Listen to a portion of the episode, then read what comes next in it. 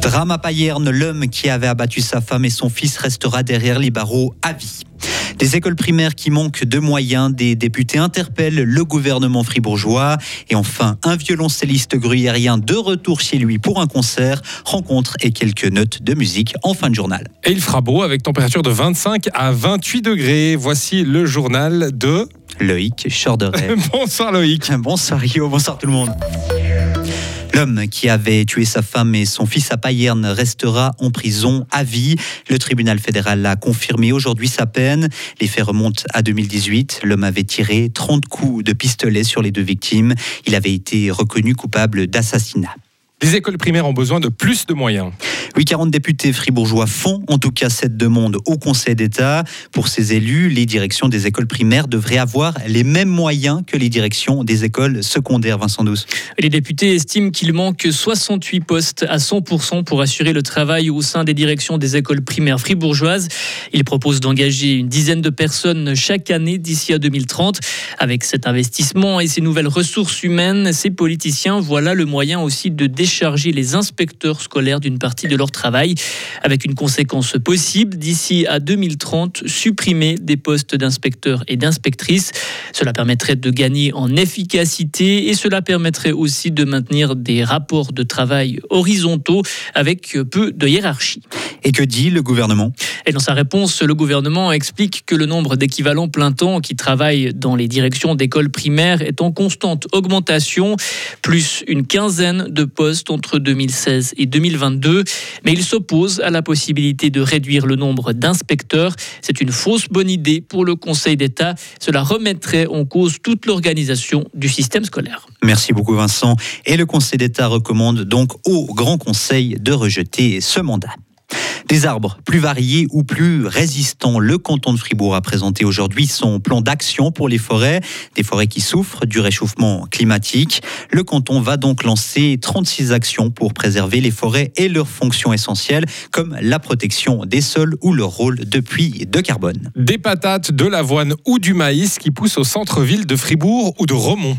C'est une action de l'Union des paysans fribourgeois à l'occasion de ses 175 ans. Elle veut sensibiliser la population à l'origine de notre nourriture. Une ferme sera même installée au Grand Place au mois de septembre à Fribourg. Agriculture, toujours avec une motion adoptée aujourd'hui par le Conseil des États. Elle demande cette motion d'interdire des résidus de pesticides interdits en Suisse dans les produits importés, les bananes, le thé ou le riz par exemple. Le Conseil fédéral, par la voix d'Alain Berset, a appelé à voter non à cette motion. Le Fribourgeois a expliqué que la Suisse devait respecter des règles décidées au niveau mondial en vain, la gauche et l'UDC ont soutenu le texte. Objectif, protéger la santé des consommateurs, mais aussi éviter une concurrence déloyale pour les paysans suisses. Deux avions de la patrouille suisse se sont touchés lors d'un entraînement hier. Heureusement, aucun pilote n'a été blessé. Après l'incident, les avions ont pu atterrir en toute sécurité. Une enquête a été ouverte. La France pourrait manquer d'eau cet été. Deux tiers de ces nappes phréatiques sont au plus bas pour la saison. Le ministre de la Transition écologique a fait part de vives inquiétudes aujourd'hui, d'autant plus que la situation ne devrait pas s'améliorer. Météo France prévoit des températures supérieures à la normale pour cet été. TikTok va investir des milliards de francs en Asie du Sud-Est et notamment en Indonésie. Dans ce pays, l'application compte environ 125 millions d'utilisateurs chaque mois et TikTok propose aussi un service de vente en ligne, des ventes qui ont dépassé les 4 milliards de francs l'an passé. Et on termine ce journal en musique avec une rencontre, celle d'un musicien qui adore Schumann et qui se définit comme un petit soliste. Zoltan Despont est violoncelliste professionnel. Il traverse l'Europe. Il a déjà joué à Vienne, à Prague ou encore à Berlin. Mais ce soir, il est de retour chez lui, en Gruyère. Il donne un concert ce soir et demain soir au festival Altitude à la Pardieu, à la Tour de Trême. Zoltan Despont nous parle de l'un de ses souvenirs marquants.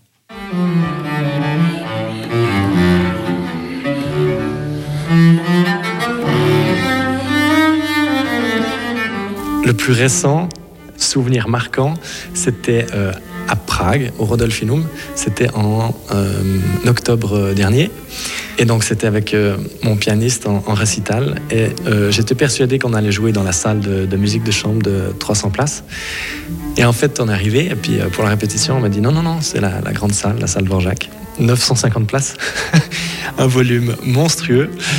Et, euh, et c'était plein. Et donc euh, le concert, euh, en 2-3 heures, j'ai dû un peu changer de, de mood, d'état d'esprit, mais j'ai déjà joué devant autant de personnes ailleurs, donc ça n'a pas posé de problème, mais c'était spectaculaire. Et la salle était absolument splendide, avec une acoustique incroyable.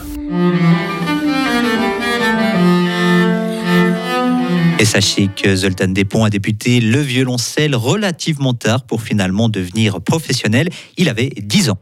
Ah, tard Bah, quand même. À 10 ans Non, mais t'imagines, t'as un voisin qui commence le violon à 10 ans Ouais, alors c'est mieux qu'un voisin facile, qui hein. commence le violon à 4 ans. Ouais. Retrouvez toute l'info sur frappe et frappe.ch.